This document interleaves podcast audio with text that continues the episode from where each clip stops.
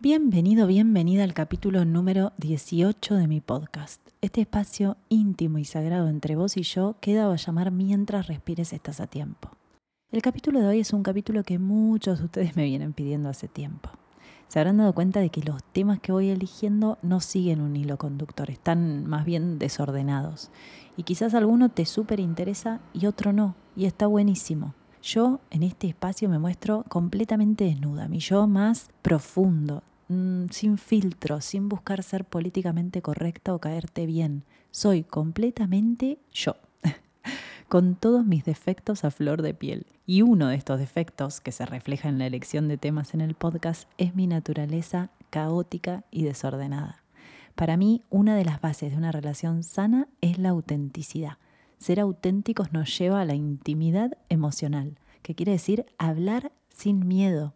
Creo que vos y yo estamos construyendo un vínculo hermoso en el cual yo trato de ayudarte sinceramente con información de valor y vos después te tomás el tiempo de escribirme por Instagram y decirme, acá estoy, te escuché, tu mensaje es muy, muy importante para mí, porque no es una estadística o un algoritmo, ni siquiera es una obligación. Tu mensaje es tomarte el tiempo de escucharme y de escribirme. Es tu yo desnudo y mi manera de saber que esto que hago vale la alegría. Que todo el tiempo que me tomo para escribirlo, grabarlo y editarlo vuelve en forma de amor y agradecimiento. Generalmente esto lo digo al final del capítulo, pero hoy salió primero porque me explota el corazón. Me están llegando muchos mensajes muy largos y muy profundos. Así que gracias, gracias, gracias. No puedo esperar hasta el final del capítulo para decirlo. Deseo que este capítulo particularmente te llegue al alma y te permita seguir creciendo en tu autoconocimiento, en tu desarrollo personal. Bueno, vamos a arrancar, vamos a lo que nos compete, me encanta esta palabra. El capítulo de hoy se llama Amor 2 y es la continuación del capítulo que se llama Amor 1 y me he dado cuenta que sobre este tema hay tanto que hablar que seguramente va a haber amor 3, 4, 5, como la saga de Rápido y Furioso, pero bueno, sin tantos efectos especiales. Hoy voy a hablar de una teoría bastante reciente en la historia del estudio del inconsciente, digamos, que para mí tiene muchísimo sentido y que después de contártela, creo que también va a tener mucho sentido y utilidad para vos. Esta teoría la escribió una autora canadiense llamada Liz Bourbeau en su libro Las cinco heridas que impiden ser uno mismo. Y habla básicamente de las cinco heridas de la infancia. ¿Por qué siempre volvemos a la infancia? Bueno, porque si querés ser un árbol lleno de ramas y hojas, tenés que asegurarte de regar y nutrir la tierra que contiene a las raíces de ese árbol. ¿Qué quiero decir con esta metáfora? ¿Qué tiene que ver con nuestras relaciones amorosas? Bueno, quiere decir que hoy, como árbol adulto, tus ramas y tus hojas, que serían tus relaciones, son la expresión de lo que hay en tus raíces, que sería nada más ni nada menos que tu niñez, o mejor dicho, las heridas que nacieron en tu niñez. Frases como siempre me pasa lo mismo, siempre elijo mal, tengo la mala suerte de tropezar siempre con la misma piedra. Esto de repetir un patrón habla de una o más heridas que te están llevando a elegir o tomar decisiones inconscientes que siempre te llevan más o menos al mismo resultado. Y esto que capaz ves como una desgracia, en realidad puede ser la señal de alarma que te está diciendo, che, tu problema está por acá, es como una señal de no avanzar, calle sin salida, pero que por alguna razón no la ves y siempre avanzás y siempre tenés que retroceder. ¿Te suena? ¿Te resuena esto que te estoy diciendo? Bueno, este capítulo está hecho para todos, para los que ya encontraron el amor de su vida y para los que lo siguen buscando o ya se rindieron. Es para mí un capitulazo. Un maestro llevó a sus discípulos a una habitación oscura. ¿Qué ven? les preguntó. Nada, maestro, la oscuridad es absoluta y no nos deja ver. El maestro dio una palmada y se encendieron al mismo tiempo mil lámparas de intensa luz. ¿Qué ven ahora? les pregunto otra vez. Nada tampoco, dijeron los discípulos. Esta luz es cegadora, nos impide abrir los ojos para ver. Aprendan, pues, que ni en la luminosidad absoluta ni en la completa oscuridad el hombre puede ver. Por eso estamos hechos de luces y sombras, para poder ver los unos a los otros. Encontré este texto sin autor en internet que me encantó y que me sirve mucho para contarte que lo que pretendo en este capítulo es que aprendas mucho sobre tu luz, pero desde tu sombra, desde tu oscuridad. Vamos a hablar de cosas que pasaron cuando eras chico y que te marcaron para siempre, o por lo menos hasta hoy. Ojalá, ¿no? Cruzo los dedos. Como digo siempre, cada capítulo de este podcast está hecho para personas responsables y protagonistas de su propia vida y su propio crecimiento. Hablar de las heridas no significa de ninguna manera buscar culpables o tirar la pelota afuera si no funciona, todo lo contrario. Acá se trata de ver algo que antes no veías, como ese cartel de calle sin salida. Bueno, hacer consciente lo inconsciente y aceptarlo. El primer paso para empezar a cambiar es aceptar. La aceptación trae alivio, hace desaparecer el dolor poco a poco. Ves a tu herida como a una maestra que te viene a enseñar, te viene a dar una lección de vida. Y así te juro que deja de doler. Dice Borja Vilaseca, lo que no resuelves con tus padres, lo proyectas en tu pareja. De nuevo, lo que no resuelves con tus padres, lo proyectas en tu pareja. ¿Y por qué esto, no? ¿Qué culpa tiene nuestra pareja? Bueno, ninguna en realidad, pero se supone que en un vínculo de pareja nosotros somos nosotros mismos. Es donde nos sentimos más en confianza de mostrarnos, de expresarnos. Idealmente es el vínculo más estrecho que vamos a tener después del vínculo que tuvimos con mamá, papá o quien nos haya cuidado desde que nacimos. Este vínculo estrecho con una pareja es la primera relación humana donde estamos más en contacto con nuestro niño interior, sobre todo en la intimidad, ¿no? en las relaciones sexuales. El segundo vínculo en el cual nuestro niño interior y todo lo no resuelto se expresa es cuando somos padres. Pero de esto no vamos a hablar hoy. Voy a tratar de explicarte de una manera fácil y clara qué son las heridas de infancia y por qué es tan necesario entenderlas. Las heridas de infancia son experiencias tempranas de mucho dolor. Son como mm, lastimaduras emocionales que se originan cuando somos chiquitos y quedan ahí, quedan retenidas, abiertas, sin cicatrizar hasta cuando, hasta que somos adultos. Estas heridas son provocadas consciente o inconscientemente por nuestros papás o cuidadores, o sea, por las primeras personas con las que nos relacionamos. Es decir, que no cualquier persona de nuestra infancia puede provocarnos estas heridas profundas, solo aquellas personas que son las más importantes para mí. Pero, ¿por qué las personas que más queremos son las que más nos hieren? Bueno, generalmente no es algo adrede, o sea, a propósito. Generalmente tiene que ver con cómo interpretamos a esa corta edad y con todavía muy pocas herramientas desarrolladas algún hecho o palabra que nos duele y nos marca a fuego.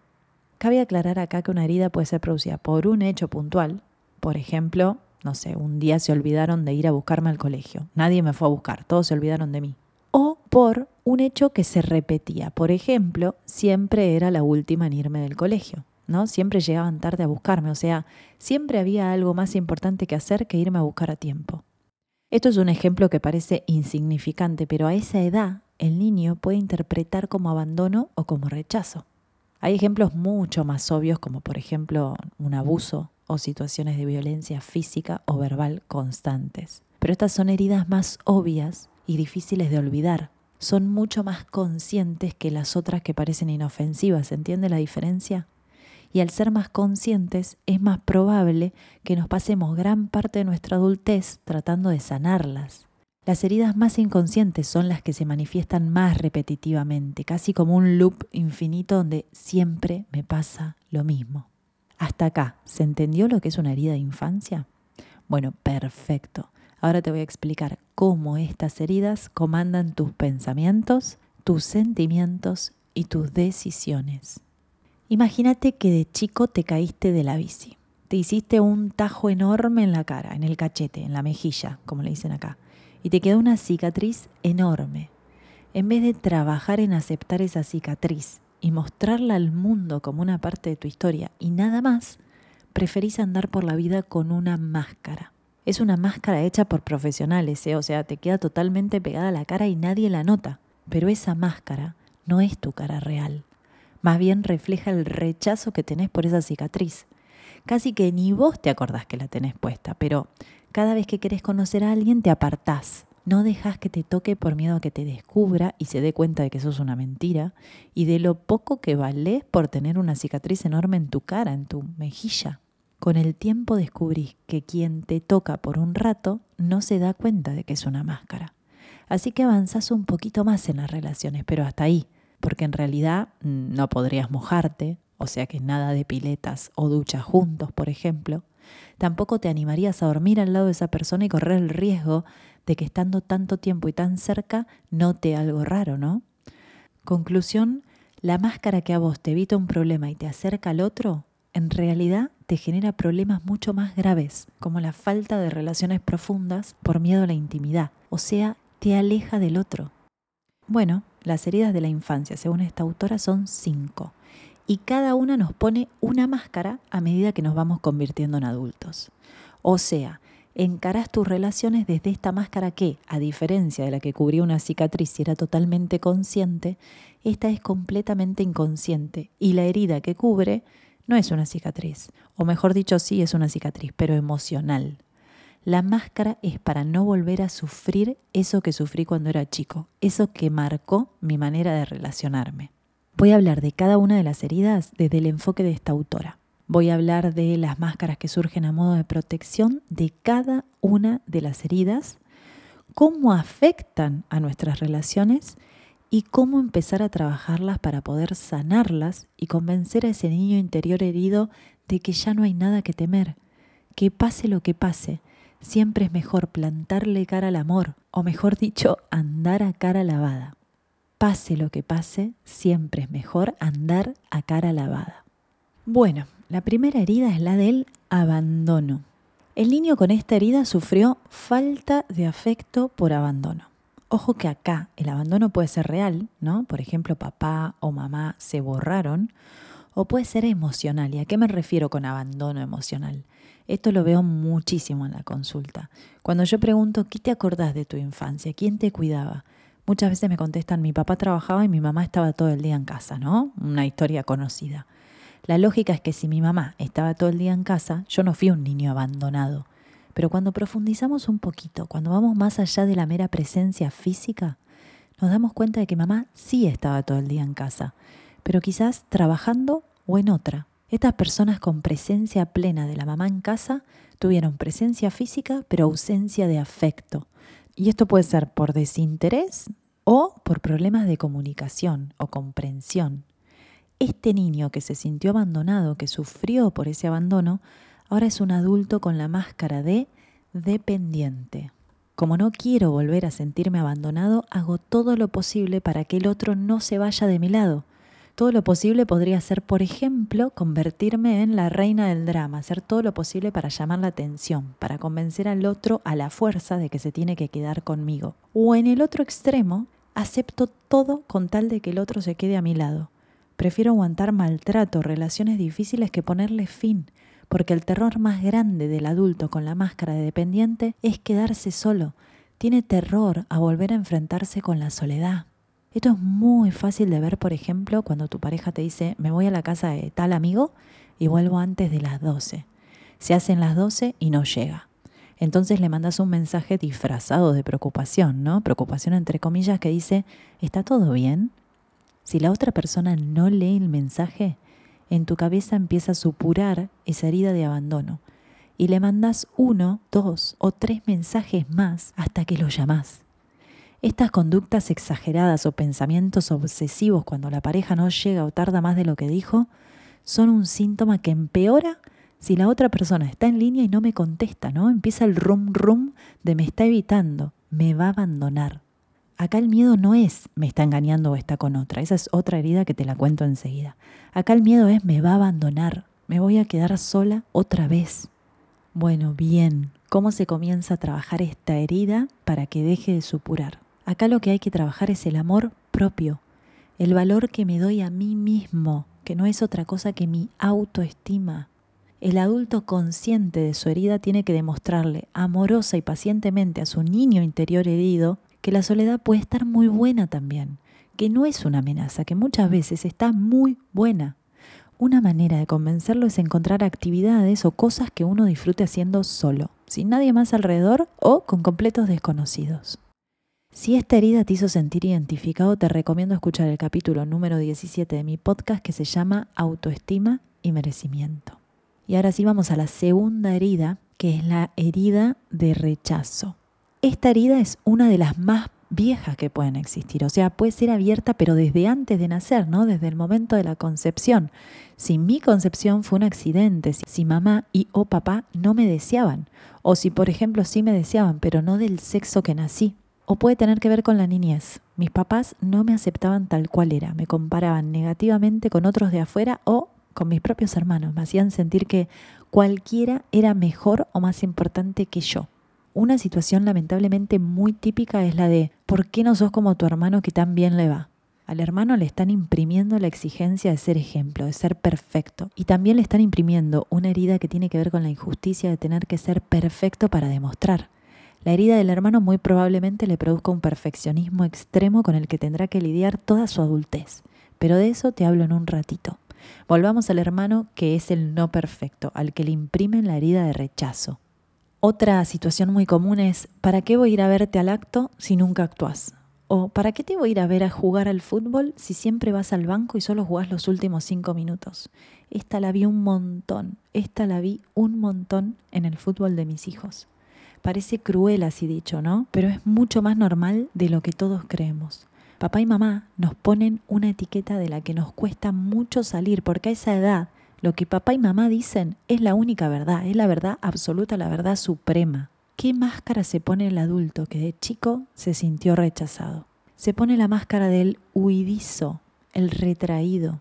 Prefiero pasar desapercibido, me escondo, me aíslo. Como rechazo muchas cosas de mí mismo, siento que todos me van a rechazar.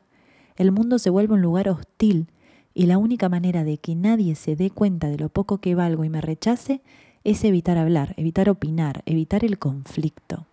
En la pareja son los que aguantan, los que no opinan, los gobernados. Ceden su poder de decidir y su opinión porque temen ser rechazados. Su opinión no vale. Son los que van a una reunión de parejas y no emiten sonido viste, extremadamente tímidos que pasan hasta por aburridos. O por el contrario, en el otro extremo, pueden llegar a reaccionar desproporcionadamente y a la defensiva en cualquier detalle que los haga sentir rechazados, que les despierte esa herida nuevamente. Son esos tapaditos que, por un comentario random que cualquiera dejaría pasar por alto, saltan como si les hubiesen insultado a la mamá y el resto se queda con la sensación de, mm, che, pero no era para tanto. El terror a sentirse rechazados es tan fuerte que mejor se alejan primero.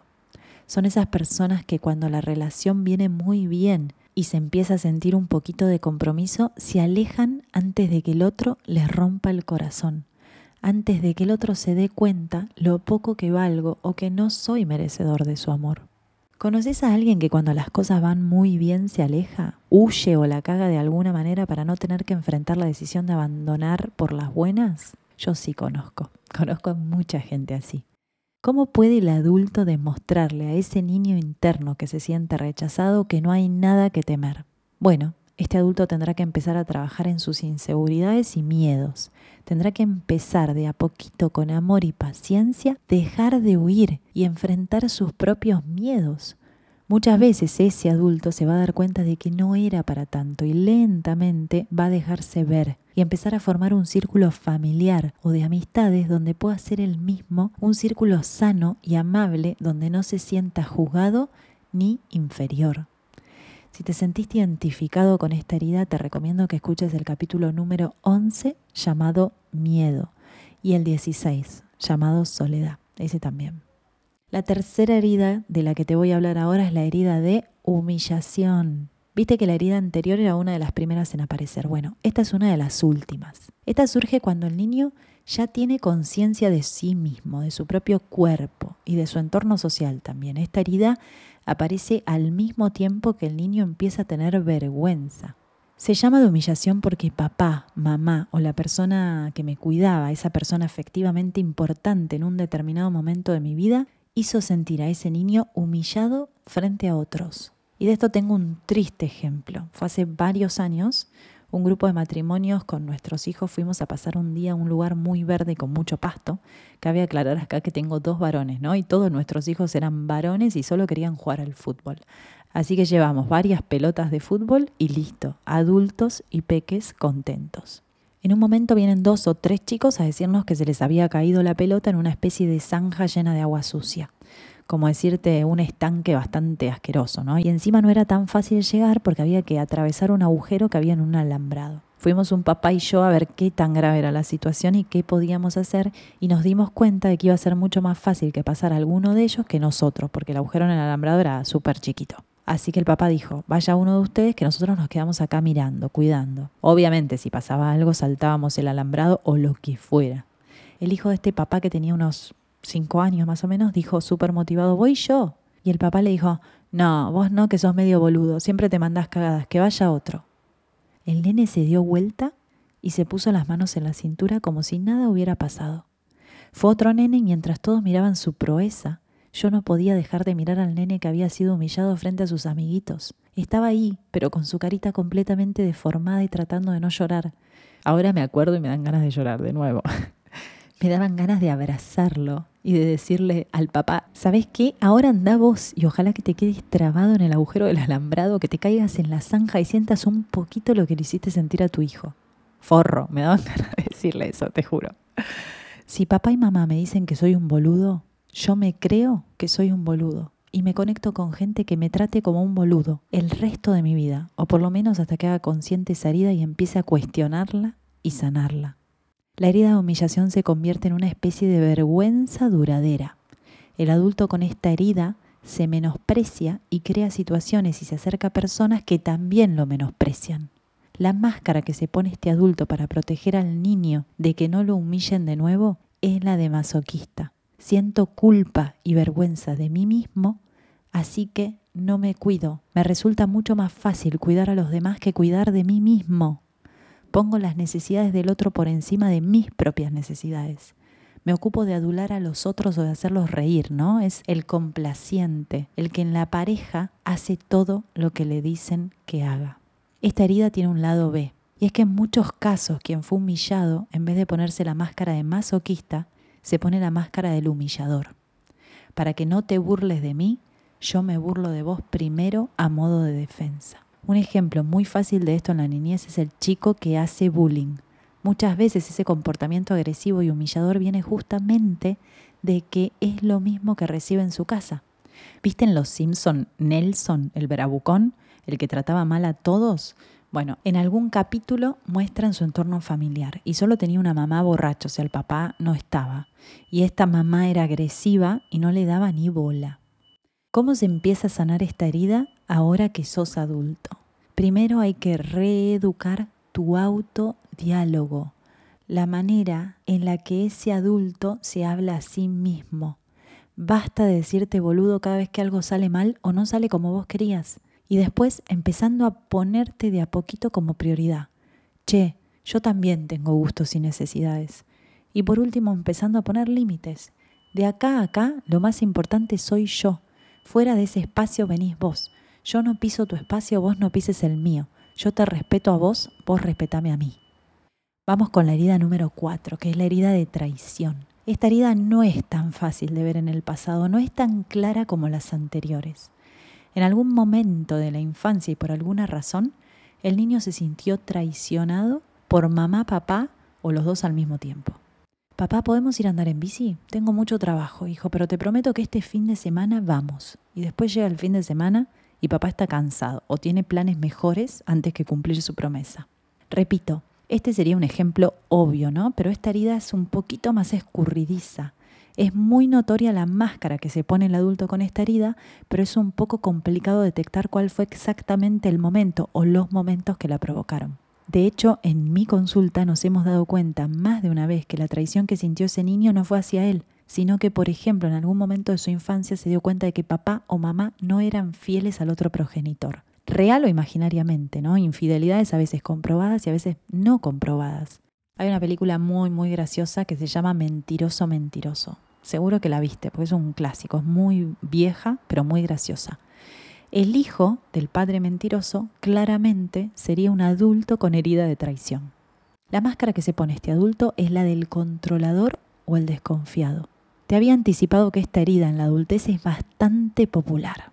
Esta herida va generando una personalidad desconfiada, que hace que las personas que la tienen se vayan aislando y descreyendo de todo el mundo, porque si papá y mamá, que eran los que me tenían que enseñar a confiar, me traicionaron, significa que cualquiera me puede volver a traicionar. Estos adultos están en modo hipervigilancia todo el tiempo. Son los que necesitan tener todo bajo control para anteponerse al peligro y evitar sorpresas. Tienen terror a que les mientan, terror a que los engañen. En la personalidad hay algunos rasgos muy característicos, como que son personas, por ejemplo, muy mentales. Son personas que emiten sus opiniones con firmeza y con total seguridad. Aman tener la última palabra. Les cuesta delegar, básicamente porque no confían en el otro. Son personas que no se adaptan a los cambios con facilidad y que no resisten la impuntualidad ni que las cosas no salgan como estaba planeado. Esta rigidez mental no es más que un mecanismo de defensa para evitar volver a sentirse traicionados. ¿Cómo son en las relaciones? Bueno, las relaciones suelen no mostrar su intimidad o su vulnerabilidad por desconfianza. Son personas que no muestran sus emociones porque sienten que es peligroso que se sepa cómo se sienten, pero en la contracara son extremadamente sensibles. Si te digo desconfianza y control excesivo, seguramente ya te diste cuenta de que estamos hablando del tipo de persona que es muy celosa. Acá sí, si dijiste que venías a las 12 y a las 12 no llegás, empieza la persecución de mensajes y llamados, pero no por miedo a que los abandonen, sino por miedo a que los engañen. Su mundo mental está a la defensiva y a medida que avanzan los minutos su cabeza les empieza a jugar una mala pasada, ¿no? Empiezan a enroscarse, a buscar evidencia del engaño en los Instagram de todos los amigos y conocidos. Es muy probable que si llegaste después de las 12 y no contestaste los mensajes, ya te odian y te tienen las valijas armadas y listas para terminar la relación. Prefieren abandonar antes que ser traicionados. El celoso sufre muchísimo porque para él es imposible pensar en una relación basada en la confianza. Y acá te cuento algo muy, muy íntimo. Cuando conocí al papá de mis hijos, él tenía su herida de traición a flor de piel. Era celoso y posesivo en un nivel pero enfermizo. Yo tenía 18 años, era mi primer amor, ¿no? Y tenía una autoestima bastante flojita de papeles, así que me convencí de que me celaba porque me quería, porque yo le importaba. La cuestión es que discutíamos muchísimo y en esas discusiones los dos sufríamos un montón, él por reavivar su herida y yo por aceptar un amor sin confianza. ¿Para qué te cuento esto? Te lo cuento por dos cosas. La primera te la resumo en una frase que me encanta de Krishnananda. La mayoría de las parejas están compuestas por dos niños asustados y traumados que esperan mutuamente que el otro les sane sus heridas. La segunda es para contarte que a pesar de que nuestros comienzos fueron tormentosos, al final ganó el amor y poco a poco, codo a codo, fuimos sanando individualmente nuestras heridas con el único fin de poder estar juntos sin pelear y sin hacer sufrir al otro. Ese es el límite. El dolor, el sufrimiento del otro es el límite. Éramos muy chicos, pero lo logramos. ¿Qué es lo que tendría que trabajar el adulto con esta herida abierta? Bueno, tendría que empezar a ceder el control de a poco, en cosas pequeñas y con las personas más cercanas. El ceder el control es una tarea difícil, pero a la vez muy satisfactoria, porque estas personas que nunca confiaron en nadie ven que esos peligros y amenazas que tanto temían en su mente generalmente nunca ocurren, o si ocurren, son muchísimo menos graves de lo que se imaginaban. Menos control y más confianza. Ese es el trabajo, menos control y más confianza. Vamos a la quinta y última herida que va a resonar mucho, mucho en este podcast porque te confieso que en las sesiones todas las personas que llegan a mí, por lo menos hasta ahora, son perfeccionistas. Hice un capítulo sobre el perfeccionismo y fue uno de los más compartidos. Creo que tiene que ver que atraemos lo que somos y yo soy una perfeccionista en rehabilitación, así que atraigo clientes perfeccionistas. La última herida es la herida de injusticia. ¿Te acordás que cuando te hablé de la herida del rechazo, te dije como ejemplo que cuando los papás comparan hijos, uno suele ser el rechazado y el otro el que injustamente se pone como ejemplo? Porque no sos como tu hermano que siempre se saca 10 en todo, tengo un hijo vago y burro y el otro que es una joyita. Bueno, Como vengo diciendo, lo que nos dicen a esa edad papá y mamá se convierte en una sentencia irrevocable. El vago y burro se va a sentir vago y burro hasta la adultez y la joyita queda condenada a lograr constantemente los mejores resultados para demostrar su valor. La gran diferencia es que en el hijo que se sintió rechazado, la herida afecta su ser, directamente afecta lo que es. En cambio, en esta herida que te estoy contando ahora, que es la de la injusticia, el hijo que injustamente fue puesto en un pedestal del que nunca se va a poder bajar, la herida no afecta al ser, sino al hacer o al tener. El primero va a ser un vago y burro y el segundo va a hacer todo lo necesario para demostrar que vale mucho o lograr materialmente, que sería el tener, lo más posible para demostrar que vale mucho. Como te habrás dado cuenta, la máscara que se pone el adulto con herido de injusticia es la máscara del perfeccionismo o del rígido. En su personalidad, algunos rasgos muy característicos son que se exige muchísimo. ¿Por qué? Porque creen que valen lo que logran. Mientras más haciendo en mi carrera, más valgo. Mientras más títulos tengo, más valgo. Mientras más dinero tengo, más valgo. Mientras más músculos tengo, más valgo. Estas son distintas caras del perfeccionismo. Son personas cuyos pensamientos suelen ser blanco o negro. Se los ve extremadamente seguros y firmes, sin ningún rastro de sensibilidad. No es que no tengan emociones, sino que como nunca se les permitió expresarse porque solo tenían que hacer y hacer, sintieron que sus sentimientos no eran importantes y los guardaron bajo mil llaves, al punto de olvidarse que los tenían. ¿Cómo son los adultos con esta herida en las relaciones? Imagínate que si alguien cree que mientras mejor físico tenga, más vale, va a buscar una relación donde el otro sea superior físicamente. Si es posible que se parezca a Toreto de Rápido y Furioso. Ahora imagínate que para otro perfeccionista la perfección pasa por la profesión. Bueno, va a buscar una relación donde el otro sea médico cirujano con tres másters internacionales y papá, papá, papá. Último ejemplo, imagínate que para el perfeccionista la perfección pasa por los bienes materiales, por la plata que tiene el otro. Más tenés, más vales. Bueno, van a buscar relaciones donde el otro tenga mucha, mucha plata. ¿Cuál es el problema? O mejor dicho, ¿cuáles son los problemas de estas relaciones? Uno de los problemas es que el amor pasa al segundo plano. El físico, la profesión o la cuenta bancaria son más importantes. Y el segundo, tristemente lo veo un montón, es que generalmente al buscar a alguien tan perfecto se sienten inferiores. Muchas veces se ven enroscados en relaciones completamente tóxicas y dolorosas, pero es que no conocen una manera sana de amar. Imagínate que nunca aprendieron a amarse a sí mismos, estuvieron tan ocupados en el afuera, en el lograr, en el demostrar, que nunca supieron cómo se sentía el amar y ser amados. Uno de los problemas con las relaciones tóxicas, y de esto prometo capítulo, es que se vuelven adictivas y estos adultos logran salir de una y se meten en otra, como un bucle constante de toxicidad que los va destruyendo lentamente. Si por alguna razón en algún momento bajan la guardia y se cruzan con alguien que los quiere realmente, les falta el vértigo, así que se aburren. Es un patrón muy notorio, no hay que escarabar para descubrir que siempre buscan relaciones tóxicas y vertiginosas, pero con verlo no alcanza, hay que hacer algo, pero están tan convencidos de que el amor es tormentoso e injusto que es muy difícil ayudarlos a salir de esa rueda. Es como el fumador que en el paquete de cigarrillos ve un cartel gigante que dice el fumar mata y no quiere morir, pero tampoco quiere dejar de fumar. ¿Cómo se empieza a trabajar en esta herida? Bueno, hay que demostrarle a ese niño herido que no tiene nada que lograr para ser valioso, que es valioso por ser el mismo. El adulto va a tener que ser más tolerante, más compasivo y paciente consigo mismo. Permitirse empezar a buscar la excelencia y no la perfección, que en realidad es imposible. La perfección es una utopía, no existe. En cuanto a las relaciones, bueno, al empezar a flexibilizarse y ser más bondadosos consigo mismos, van a ser un poquito más flexibles en las relaciones, ¿no? Como consecuencia, como efecto secundario. Van a entender que el amor sano es posible y no es necesario que sea perfecto solamente sano. Para cerrar este capítulo, ¿cómo saber si mi herida está sanando? Bueno, la respuesta es a medida que dejes de sentir la necesidad de ponerte la máscara protectora. Deja de culpar al otro del fracaso de tus relaciones. no es que todos los hombres sean iguales ni que todas las mujeres sean iguales. Es que vos siempre buscás el mismo patrón, una y otra vez.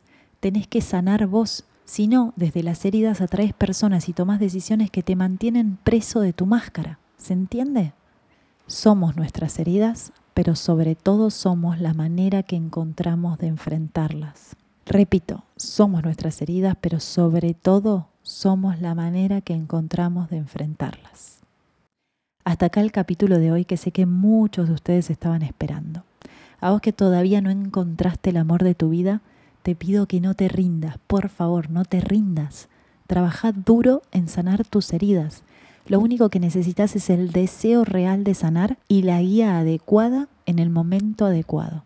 Cuando llega alguien a mi consulta porque se siente solo o sola, la primera pregunta la más importante es, ¿vos crees que ahí afuera existe una persona ideal para vos? Si la respuesta es sí, solo queda empezar a desbloquear lo que no hizo posible ese encuentro. Si la respuesta es no, hay una enorme frustración que hay que erradicar antes de ponernos a trabajar en las heridas. Mi mamá decía una frase sin sentido, pero con mucho sentido a la vez. A cada chancho le llega su margarita. Yo me preguntaba qué tenían que ver los chanchos con las margaritas, ¿no? Y cómo era posible que alguien haya puesto esas dos palabras en una misma oración. Bueno, con los años fui descubriendo que justamente el no tener nada que ver quiere decir que si un chancho le llega una margarita, a vos te puede llegar la pareja de tus sueños. Claro que vos elegís quién es el chancho y quién la margarita. Pero confía, confía. De los cientos de miles de millones de humanos que existen en la Tierra, hay uno que se va a cruzar con vos y te va a poner el mundo de cabeza. Te va a demostrar que vos no sos el problema, al contrario, vos sos la solución. Que vales mucho y que te mereces amor del sano y un final feliz. Si por el contrario estás en pareja, bueno, comprender que muchas veces vos o el otro actúan desde sus máscaras te va a ayudar a ser un poco más amoroso y menos duro con ese niño interior herido propio o suyo. Hasta acá el capítulo de hoy. Gracias, muchísimas gracias por estar ahí otra vez. Gracias por escucharme, por escribirme y por dejarme hacer esto que me encanta, me nutre y me ilusiona. Te invito a escribirme qué te pareció este capítulo en mi Instagram con amor.leti. Te anticipo que demoro un poquito en contestar, pero siempre, siempre contesto. Te pido porfa que le compartas este capítulo a todas las personas que se te vinieron a la cabeza mientras me escuchabas hablar. Es una manera de decirles, hey, me importás, sos valioso o valiosa para mí. Te cuento también que en mi página web www.conamorleti.com te dejé una clase gratis con mi método paso a paso para que puedas empezar ya mismo y conocerme. ¿Quién sabe? Quizás me elegís para acompañarte en este camino hacia arriba y adelante del desarrollo personal. Para mí sería un placer. Te abrazo muy fuerte y me despido con amor, Leti.